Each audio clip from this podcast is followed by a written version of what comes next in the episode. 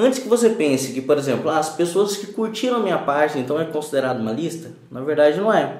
Porque o que acontece? É, quando você vai lá e cria uma, uma audiência, você tem as pessoas que curtiram sua página, você não consegue mandar uma mensagem específica para essas pessoas. Uhum. É, porque o que acontece? Entre uh, uma publicação, a divulgação que a gente vai fazer e entre a pessoa que vai receber, existe um intermediário no meio, uhum. que no caso vai ser o Facebook, ou o Instagram, ou o YouTube.